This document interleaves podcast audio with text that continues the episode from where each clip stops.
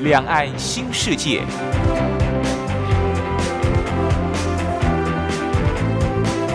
这是一个让您打开视野、胸怀两岸、放眼全球的云端世界。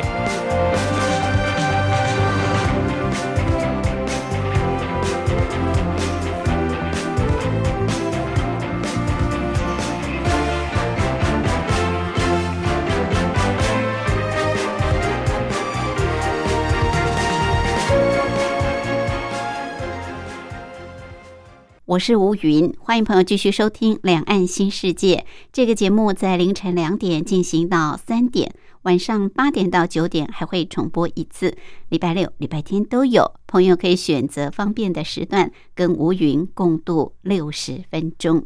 朋友，您喜欢喝酒吗？你喜欢喝红酒、白酒还是黄酒呢？呃，喜欢喝酒的朋友，对于酒的选择通常有自己的喜好。那两岸其实喜欢喝酒的人还不少，有的人喜欢喝白酒，那白酒呢，嗯，它的酒精浓度比较高；有的人喜欢喝红酒，哎，觉得品味比较好。但是不管啊，你喜欢喝的是哪一种酒，其实喝多了都伤身，所以要提醒您，喝酒浅尝就好。品尝就好，而且要有品味的去品尝。在台湾很有名的白酒，那当然呃就是属于金门高粱酒，它享誉全球。在大陆最有名的白酒，莫过于号称国酒的贵州茅台酒。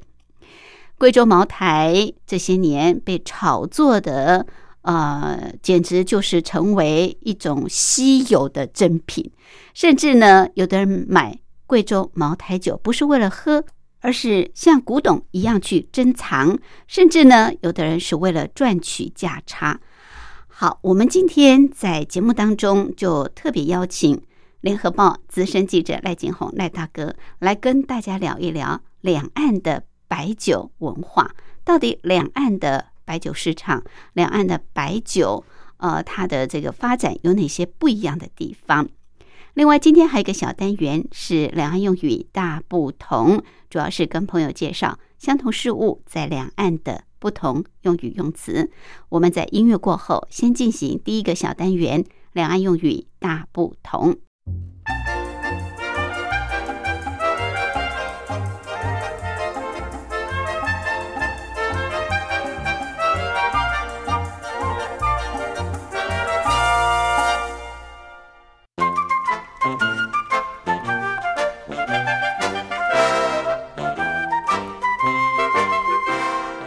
两岸用语大不同。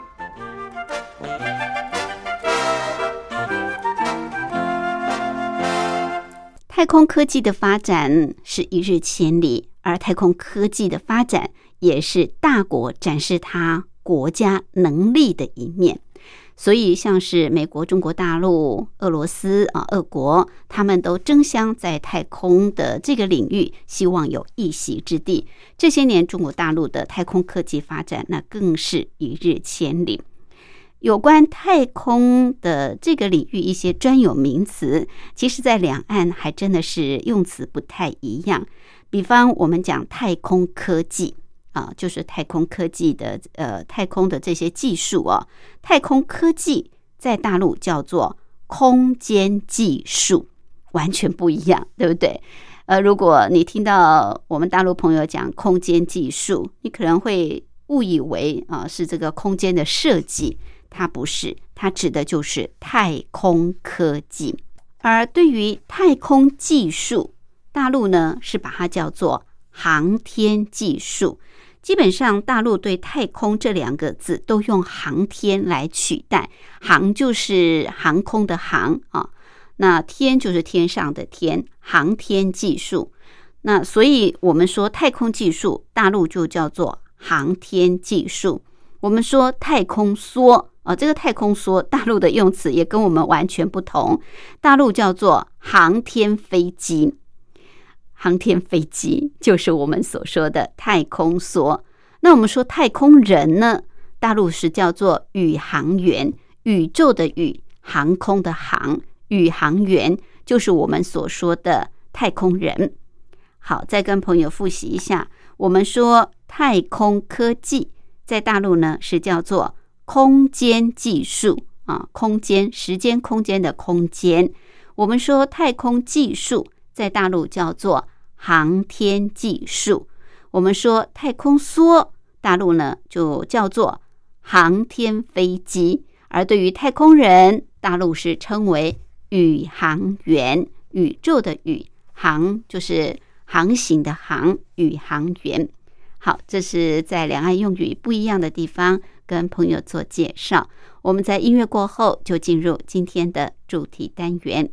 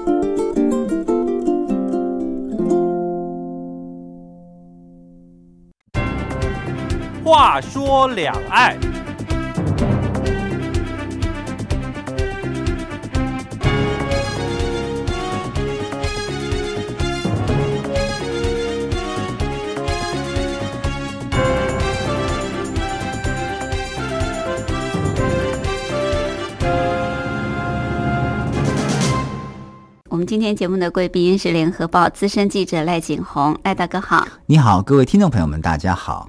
好，我们今天要谈谈两岸酒文化的不同啊，主要是在白酒文化。跟我们解释一下什么叫白酒，好不好？好，颜色是白色的，就白酒是吗？呃，其实应该这么说，咱们中国酒的市场哈，可以分白酒、黄酒跟红酒。红酒当然各位听众朋友们耳熟能详哈，就是所谓的葡萄酒哈。嗯，葡萄酒在大陆有很多种的品种，但是基本上这个红色的葡萄酒呢，一般叫做呃红干哈。嗯你比如说像像像大陆的这个长城干红嗯哈、比如说像这个张裕葡萄酒的这个张裕的干红，也都非常非常有名哈、嗯这个是红酒红，酒、黄酒呢？黄酒，比如说像绍兴酒，啊哈，好、绍兴的女儿红，嗯。还有呃像绍兴的黄酒，嗯。就叫黄酒，非常非常的有名啊。那这个是属于呃黄酒类，酒。对，呃颜颜色的不同在于它的这个呃呃材材料。对材料的不同。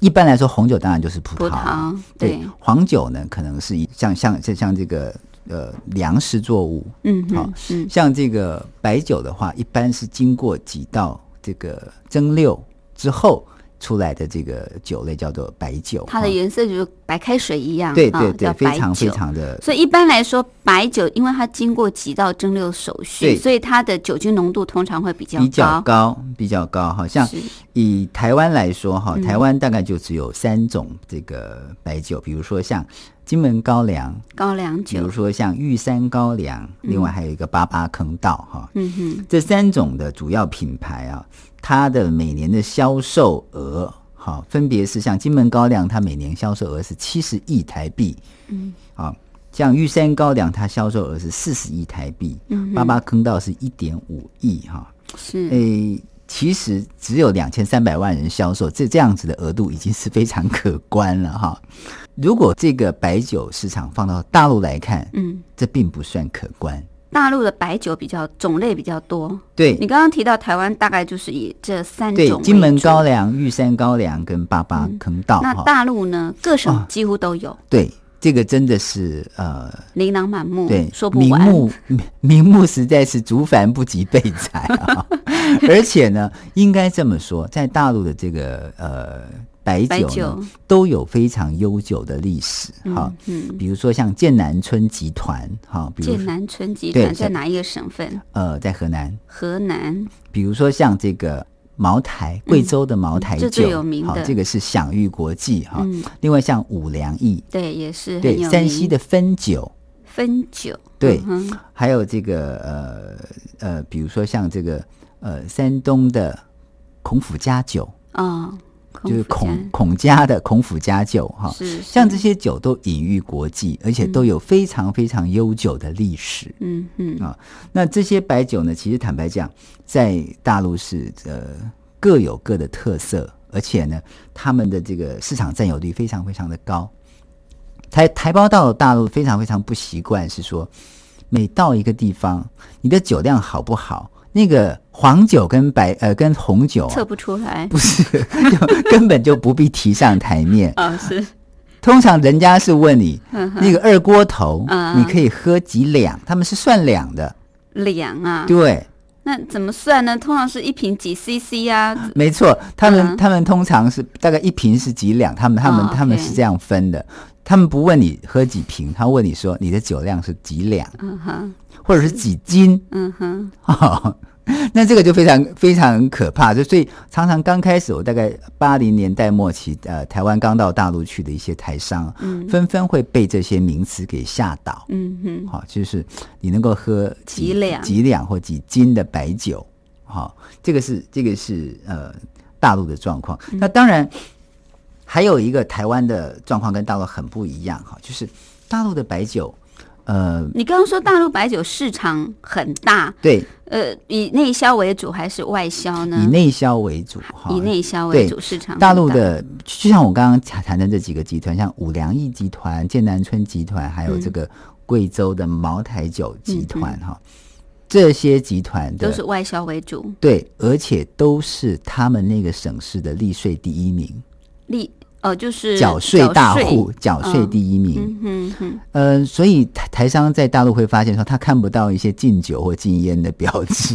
啊，因为这些酒类都是他们这个生蛋的金鸡母，源。对，也都是这些这个主管经济的这些官员们非常非常照顾的啊、这样子的行业。是，所以烟酒在大陆是不被禁止的，对甚至很少还是广为推销的，没错，然后呢，这些白酒的这个销售渠道跟一般酒类的销售渠道不一样。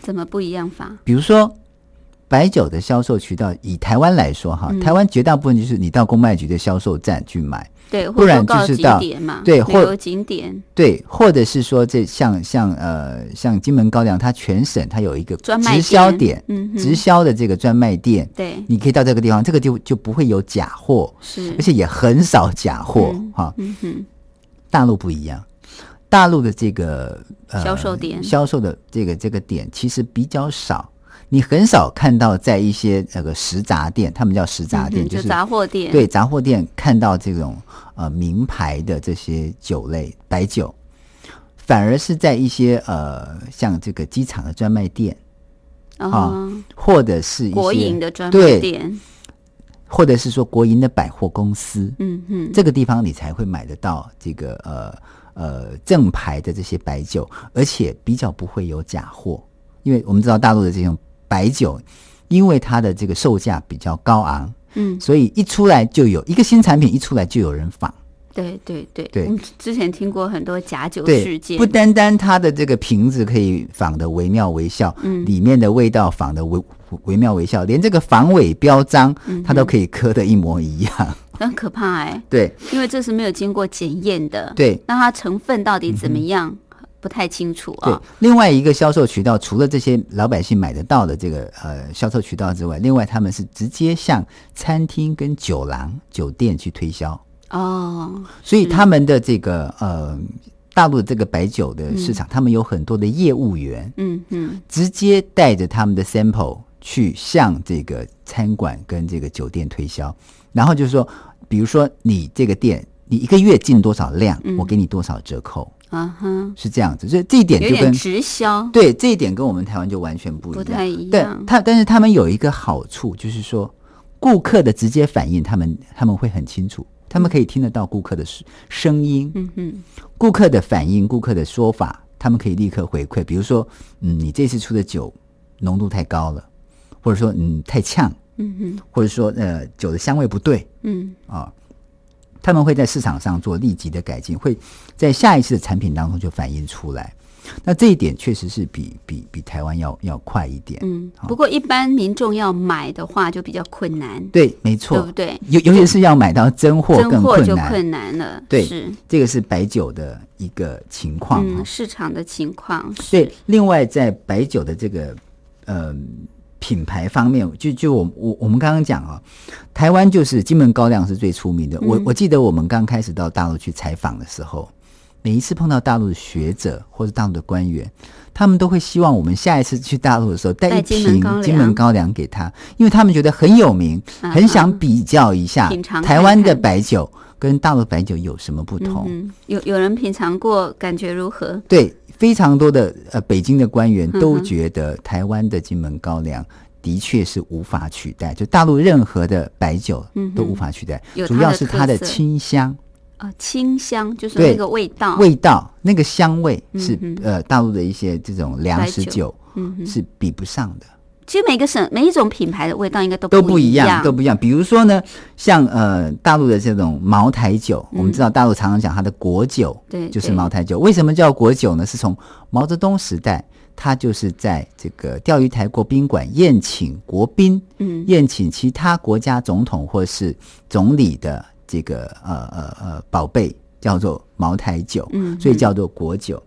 茅台酒呢是酱香型，酱就是酱酱菜的酱哦酱料的酱，对，酱。酱香型，香那比较比较浓，比较哦沉，对对，另外还有一个叫五粮液集团的五粮液呢，是嗯浓香型，就很烈，是是？对很浓。会比较闻的味道会比较呛一点嗯。你看，另外呢，我们刚刚讲这个二锅头跟汾酒，跟还有另外一个叫宝丰酒哈，嗯他们都是跟金门高粱一样，算是清香型的白嗯酒。但是这些酒类呢，它的香气又不如高粱酒，嗯。所以呢各有各的特色。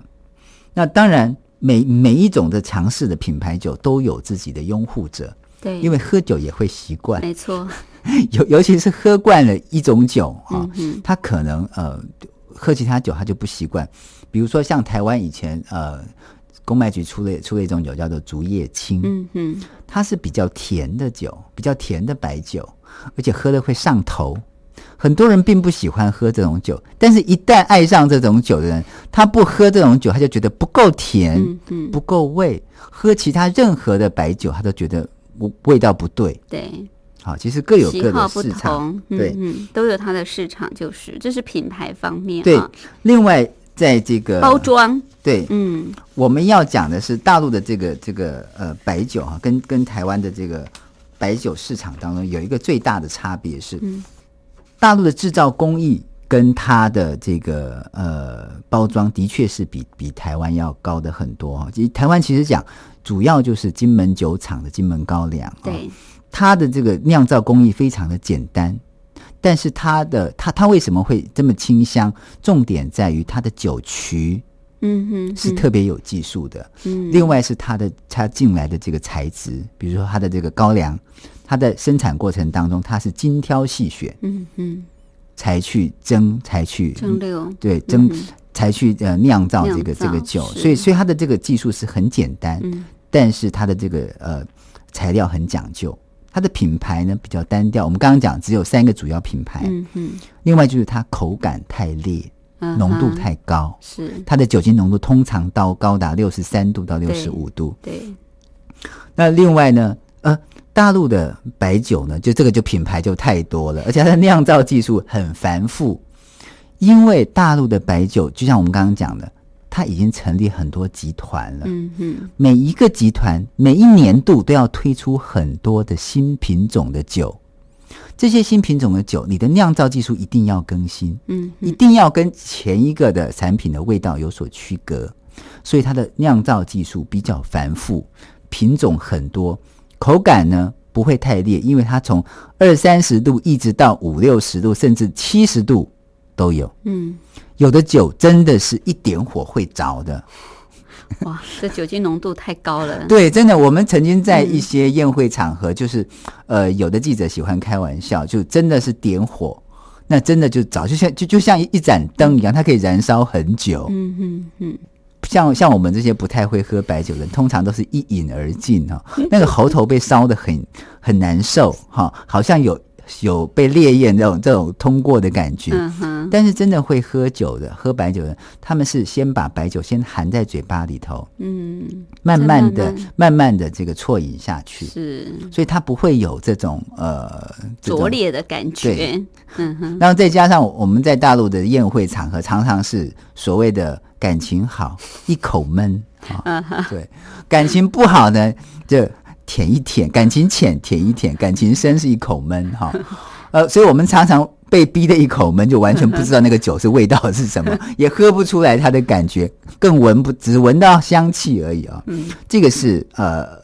这个是酿造工艺方面，另外设计包装方面，嗯其实台湾的三大白酒，我们刚刚讲的这个呃金门高粱、八八坑道跟玉山高粱，它的这个品牌设计啊，其实坦白讲都没有什么外包装哦，就是一个白色的透明的这个瓶子，瓶子，外面有一些呃嗯呃纸类的包装，就是标、标明说它它是什么样的酒，其实很简单。它的这个设计的比较呃比较比较单调一些，嗯不像大陆的白酒，真的是琳琅满目哈。这个设设计的种类也是多彩多姿。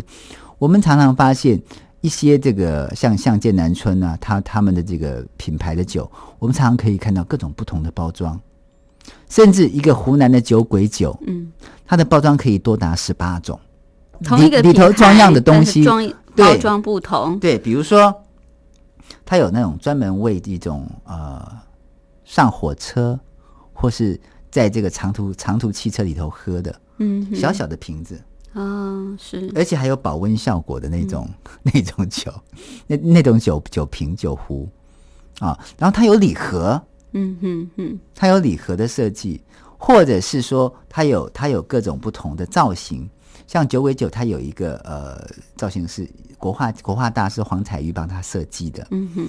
哦，那个就就真的是一个酒鬼的样子，然后它的背部有一个开口，可以是是那个酒灌进去的那个地方，嗯是非常有意思。然后那个酒瓶本身就是个艺术艺术品，品对，像茅台酒啊，所以所以它的这个酒喝完了之后，人家都不会把它丢掉，还会把它放在来这个呃酒架上面饰。当摆饰，非常非常的雅致。嗯。那另外还有还有一种造型是一个农夫挑着扁担，然后那扁担里头装的都是酒。嗯哼哼，呀，很有意思。就是是。你会觉得说，一看那个酒就知道它来自中国，嗯。而且它有艺术的收藏价值。嗯哼。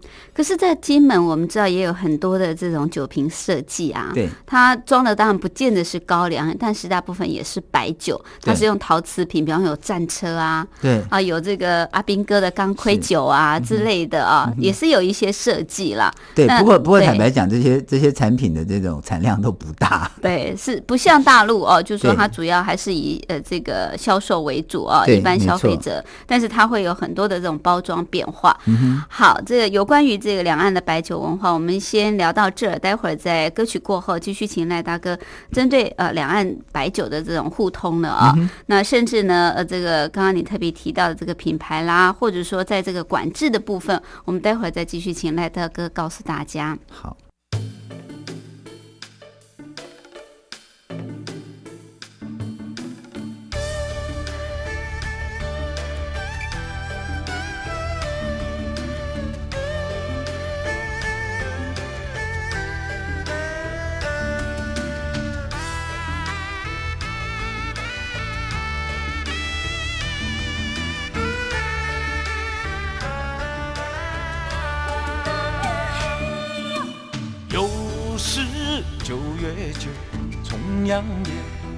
举手，思乡的人儿漂流在外头。又是九月九，愁更愁，情更忧，回家的打算始终在心头。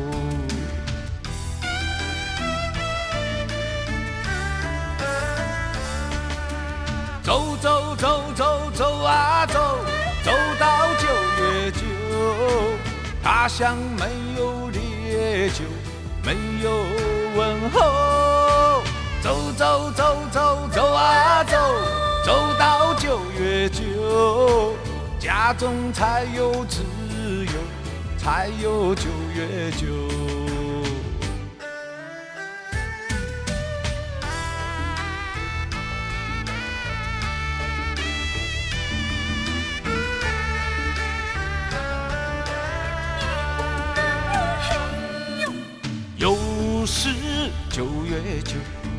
重阳节，难聚首，思乡的人儿漂流在外头。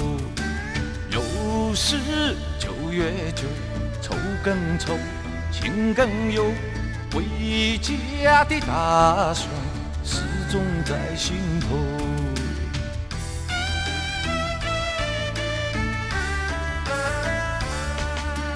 走走走走走啊，到九月九，他乡没有烈酒，没有问候。走走走走走啊走，走到九月九，家中才有自由，才有九月九。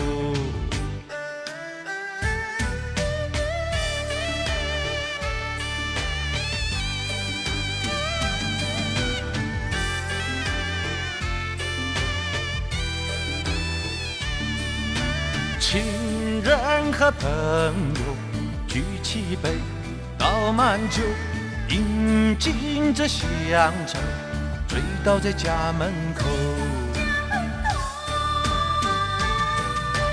走走走走走啊走，走到九月九，他乡没有烈酒，没有问候。走走走走走啊走，走到九月九，家中才有自由，才有九月九。走走走走走啊走，走到九月九，他乡没有烈酒，没有问候。走走走走走啊走，走到九月九。家中才有自由，才有九月九。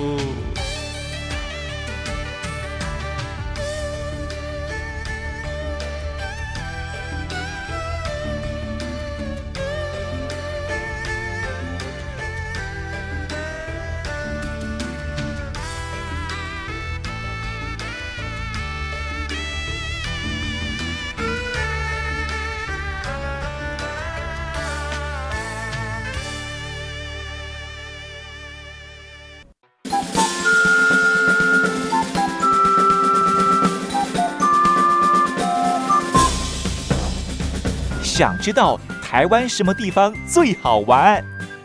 想知道台湾什么美食最好吃？想知道两岸发生了什么大事吗？您想要的我们都有。收听光华之声，丰富您的人生。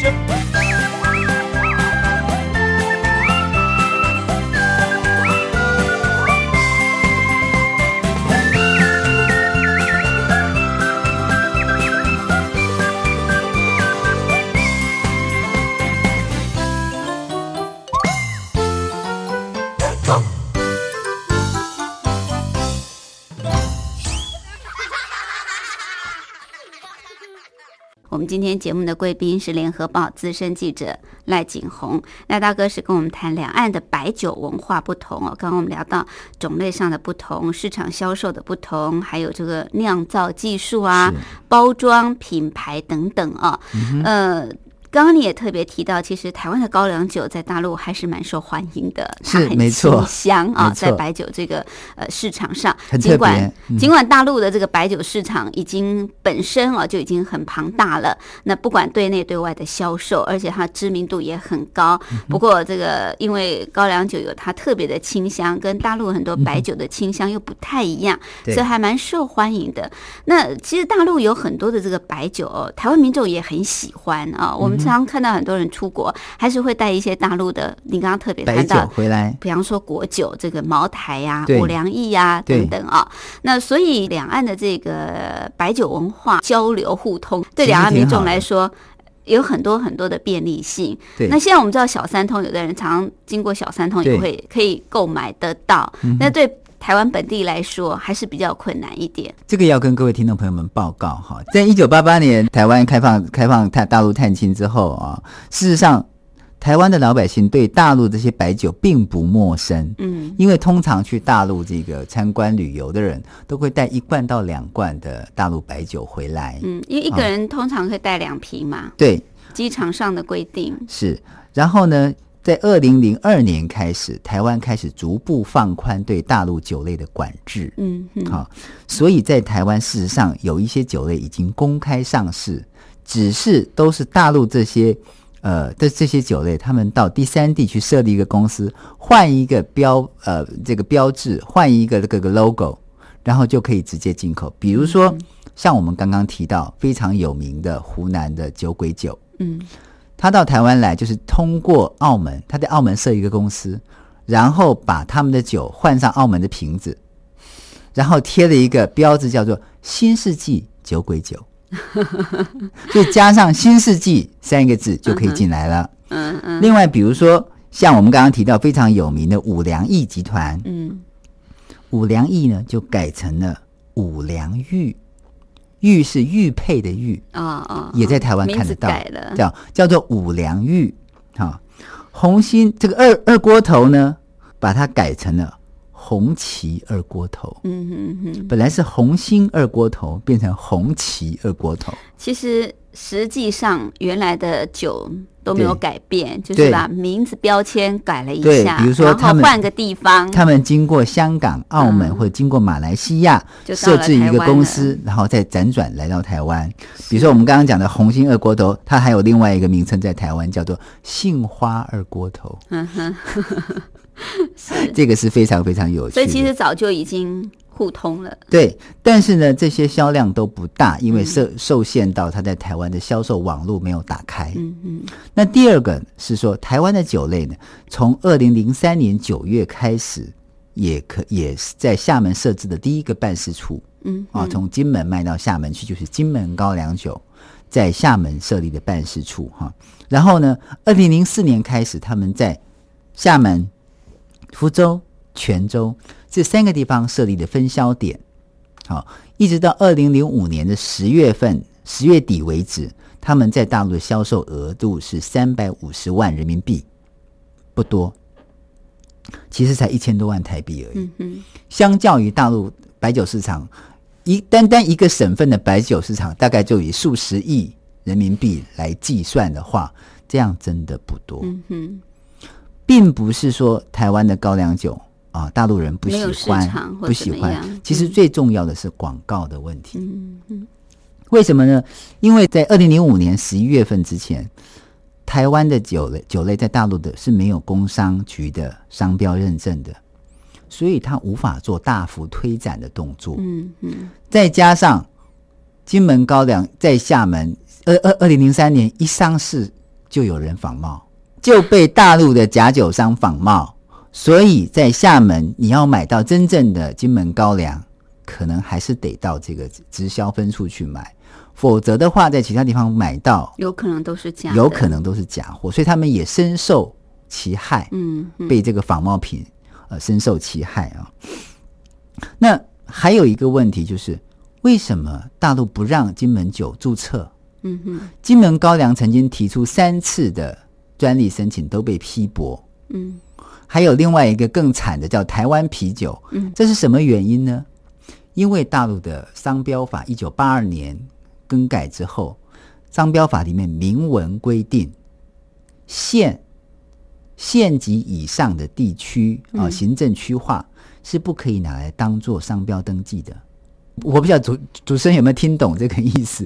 比如，说，我这个东西叫彰化霸丸，嗯哼，好，彰化肉圆，其实在台湾是非常有名的。对，我不能用彰化肉圆这四个字去申请商标专利，因为它涉及地名，哦，他们有这样规定啊，他们有严格规定。哦，那所以县级贵贵州不就也是省会呀？对，那他怎么可以叫贵州茅台？没有它的商标就叫茅台酒而已，哦，就叫茅台酒，嗯哼，所以我们不能叫金门高粱，不可以。啊，只能叫高粱酒。对，但是高粱酒又太笼统，嗯到处都有高粱酒。哦，那本来高金门高粱是它的品牌嘛，对要把金门两个字拿掉就没有品牌啦。没错。然后这个后来是经过金门的立法委员，还有金门县的县长，曾经为了这个事情，嗯哼，到了北京去跟中国工商管理局的人员沟通之后，后来才允许通过的。大陆国台办的解释呢，是因为他们把金门现在金门看作是他们福建省连江县下面的一个区划，所以它不是县以上，它是县以下。啊、好吧，都可以，其实我们觉得这个这个都是睁眼说瞎话，但是他们可以用这个方式来解释，这个就 OK 就 pass。他经过三次申请，终于通过。嗯，你如果只是受限于你们一九八二年的商标法的规定，你会让这个金门高粱失真，不然你叫我改成什么？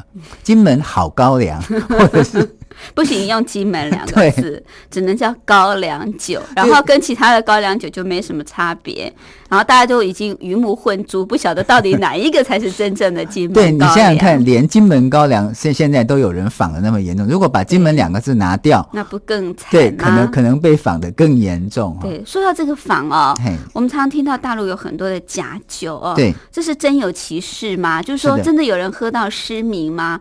因为其实，在台湾我我们知道，就是说私酿酒是被禁止的啊，那假酒更不用说嗯了啊，一旦真的有这种事情发生，那是。可能就是杀人罪的这种很重刑的判刑，嗯可是，在大陆我们也常看到媒体有提到，就是说有因为这个很多的假酒啊，那这种情况是很普遍吗？你刚才特别谈到就是说仿冒，仿冒，那仿冒这么样的严重的话，那一般民众，你看大陆烟酒又不禁，对不对？也也不会有禁止做广告什么。那一般民众的这种，完全没有保障。对应，很可怕。应该这么说，就以我们这些常到大陆去采访的媒体记者来说，就自己亲身碰到过好多次这种喝到假酒的状况。真的吗？你们自己有喝过？我自己喝过，那感觉是怎么样？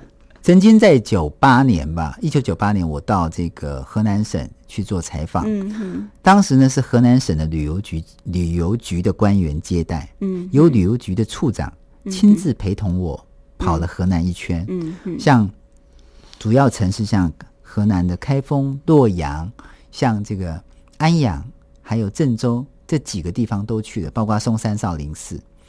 那当然，省旅游局的这个副局长还有处长陪陪同我这样子下去，各地市的局长都要出来宴请。嗯哼。我们就曾经喝到两次假酒，啊，连他们宴请的都会有假对酒，，所以你知道这个假到什么地步？就是它的外包装已经完全看不出来了，就外包装已经完全看不出来是真是假。嗯哼，然后喝完之后的感觉是，我喝了以后，呃，还行，因为我喝的很少，我本来就酒量不是很好，所以他们也没灌我酒。嗯我喝的大概只是连拉了大概一两个礼拜吧。哦，就变成拉肚子，对，就是肠胃炎。对，就是肠胃炎。嗯，然后有另外有一位处长陪同我们去的处长呢是是吐到呃上吐下泻到到完全不会动弹。好、哦这个是这个是非常非常严重，。你们还是一餐两餐，对不对？对那有些人可能长期喝，那真的会喝到失明哎、对，是这样。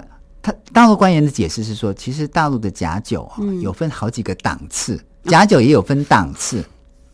比如说像我们刚刚讲的这个嗯贵州最有名的国酒茅台酒，台，它一般真正的价格是两百多块人民币。嗯，啊，但是假酒通常只卖一百五十块，那也不150块。便宜呀、也不便宜，对呀。但是它里头的成分是可以弄得非常非常像，嗯。基本上它也是粮食酒，嗯，是蒸馏的，嗯然后呢，它有兑水，然后再兑一点化学香料，嗯，我觉得那个香味可以模仿的逼真啊。那这种这种酒类，他们称为高档的仿冒酒。嗯哼，高档仿冒酒喝下去呢，基本上不伤身，因为它只不过是兑水而已。嗯嗯，然后那些香料基本上放的很少，嗯不至于破呃影影影响到身体的健康。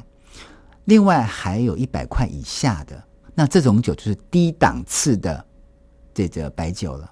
那呃这个甲醇对啊什么放的、啊放的这个这个比较多了、嗯啊。那这种低档酒，其实坦白讲，收入越差的人，可能买的买的这个低档酒对买买到的越有可能是这些低档的仿冒酒。嗯哼，呀，应该这么讲，就是嗯在大陆呢，由由于白酒市场非常的大，对，而这些名牌的品牌的这些酒，白酒呢，非常非常昂贵，因为它的仿冒的价格非常，它的这个仿冒利润很高，嗯嗯，所以它才才会有人去去做仿冒的动作。那一般的家，嗯一般的这个呃，如果是比较普通的，比较普通的白酒，比如说，像二锅头，嗯哼，那就没有人仿。嗯嗯，所以在大陆很多的台商宁可喝。二锅头，他不喝别的酒，便宜，但是虽然安全，对，虽然不怎么好喝，但是安全，不会伤身，这个是最重要的，。所以你说这个仿冒真的是把国家的形象都赔上了啊，对把这些知名品牌的这些 国宝酒的声誉都给打坏掉了。所以我常常我常常跟呃北京的一些媒体在开玩笑，我说、嗯你看。旅游局带着我们去，还会喝，还会喝到，假酒。对，旅游局的局长都还分不清了，分不清楚那个到底是真的还是假的，到这种地步，狂猖狂到这种地步。而且他们到后来跟我的这个自我解嘲是说，反正喝假酒也不是喝到第一次，嗯其实不用紧张，过几天就没事儿。所以你说中美之间这个智慧财产权啊，对，呃，为什么会争论这么样子的、呃严重啊？嗯其实还是有它的道理。尤其你说仿冒，如果仿的是皮件啦、衣服啊，我们只是顶多穿穿，对嗯然后品质比较差一点啊，用了就丢掉。可是像这种吃的东西啊，饮食类的东西，商人应该真的要有一点道德、啊，对因为它会危害到人的生命健康的安全问题嘛因为？它如果添加了不良的这个化学药品的话，其实会在身体里面累积，甚至会在身体里面囤积很久，对人类的身体健康、对民民众的安全都有非常非常大的妨害。是 OK，好，这是我们今天跟大家所聊的有关两岸的白酒文化不一样的地方。谢谢赖大哥。谢谢你，谢谢大家。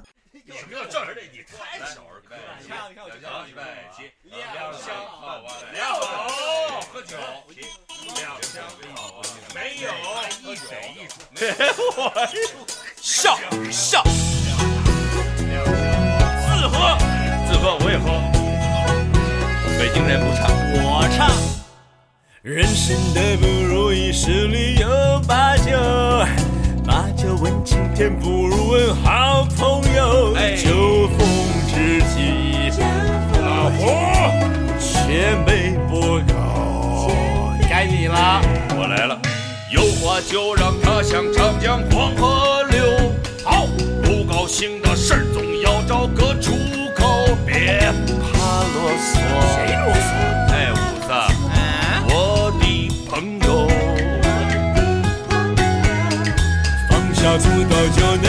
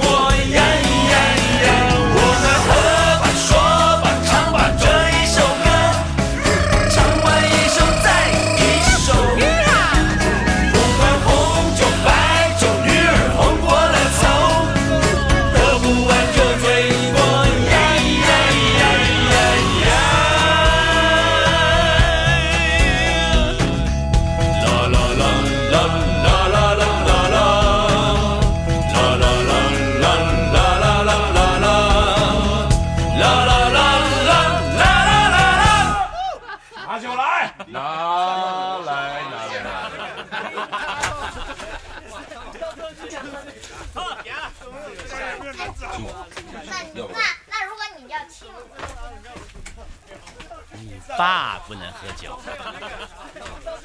我喝。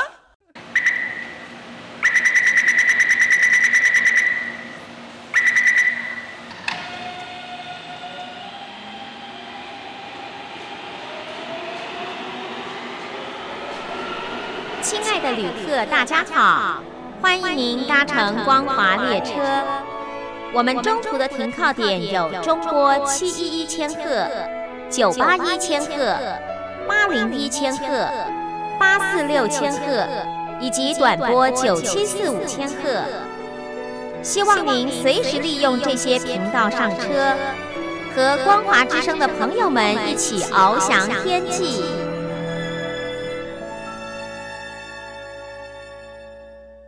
在两岸喜欢喝白酒的朋友还不少。刚刚在节目当中，赖景宏赖大哥也跟我们聊到，而这个白酒其实指的也并不是所谓白葡萄酒，它主要就是用高粱、小麦、糯米还有玉米等等作为原料发酵之后呢，经过蒸馏而形成的白酒。那因为它的颜色比较透明清澈，而且味道比较烈啊刚烈，所以。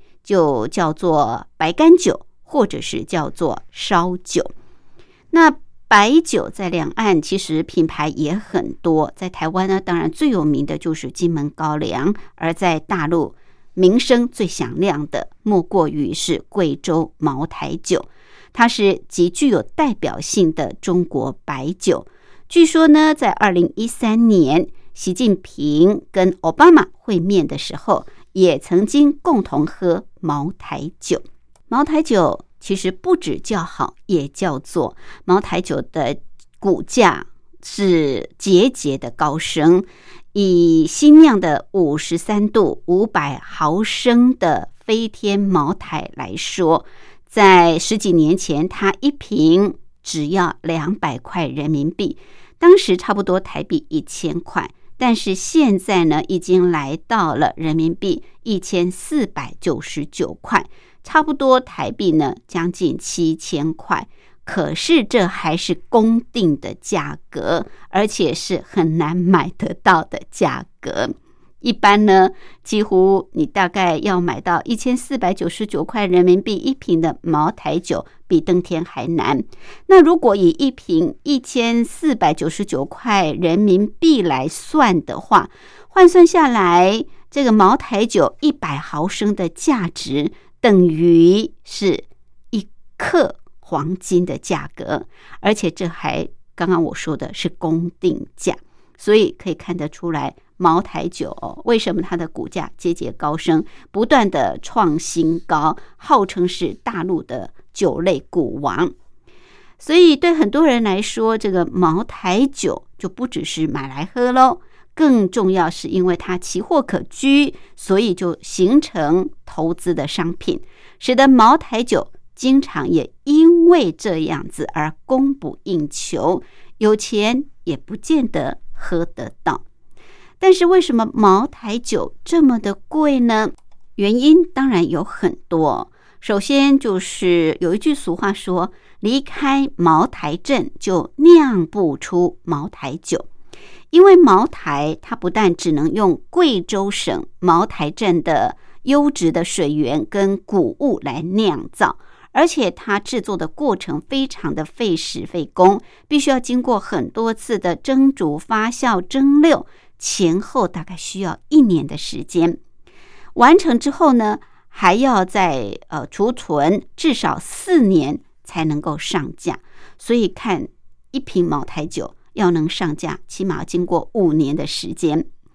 不过特殊的地理环境，再加上呃这个制酒的工艺，就使得茅台酒它的酒体非常的细腻滑顺，有着味增跟酱油股的。发酵香味跟花香，而且喝完之后，杯中的香气是久久不散。那么，也因为茅台酒啊，这个出产不容易，再加上呃，它真的是呃酒中的黄金啊，数量很有限。那现在随着大陆地区民众生活呃品质也越来越提升，大家也越来越有钱，所以不管是自己喝，或者是要送礼。茅台酒就这个需求量就大增了，也形成物以稀为贵的这个现象。那另外呢，我们知道很多啊，这个大陆的贪腐的官员，他们呢过去啊贪腐的时候，通常呢这个茅台酒也是他们贪腐其中不管是馈赠收礼的重要一项。所以茅台酒为什么？会这么的贵，而且贵又难买的原因，而也当茅台酒价格不断的水涨船高，就迎来了投机客，甚至呢是经销商会囤货炒作，导致严重的缺货。根据大陆媒体第一财经曾经报道说，在沃尔玛、家乐福、大润发这些知名的超市。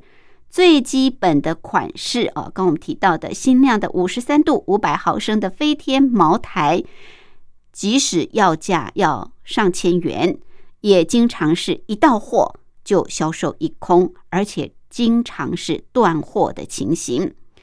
针对此呢，曾经有业界人士向第一财经透露说，大型零售业者往往是严格按照。公定的价格一瓶一千四百九十九块来销售，但是对于进货价格固定的经销商来说，利润就很有限，也因此他们其实都不太愿意放货给这些大型超市。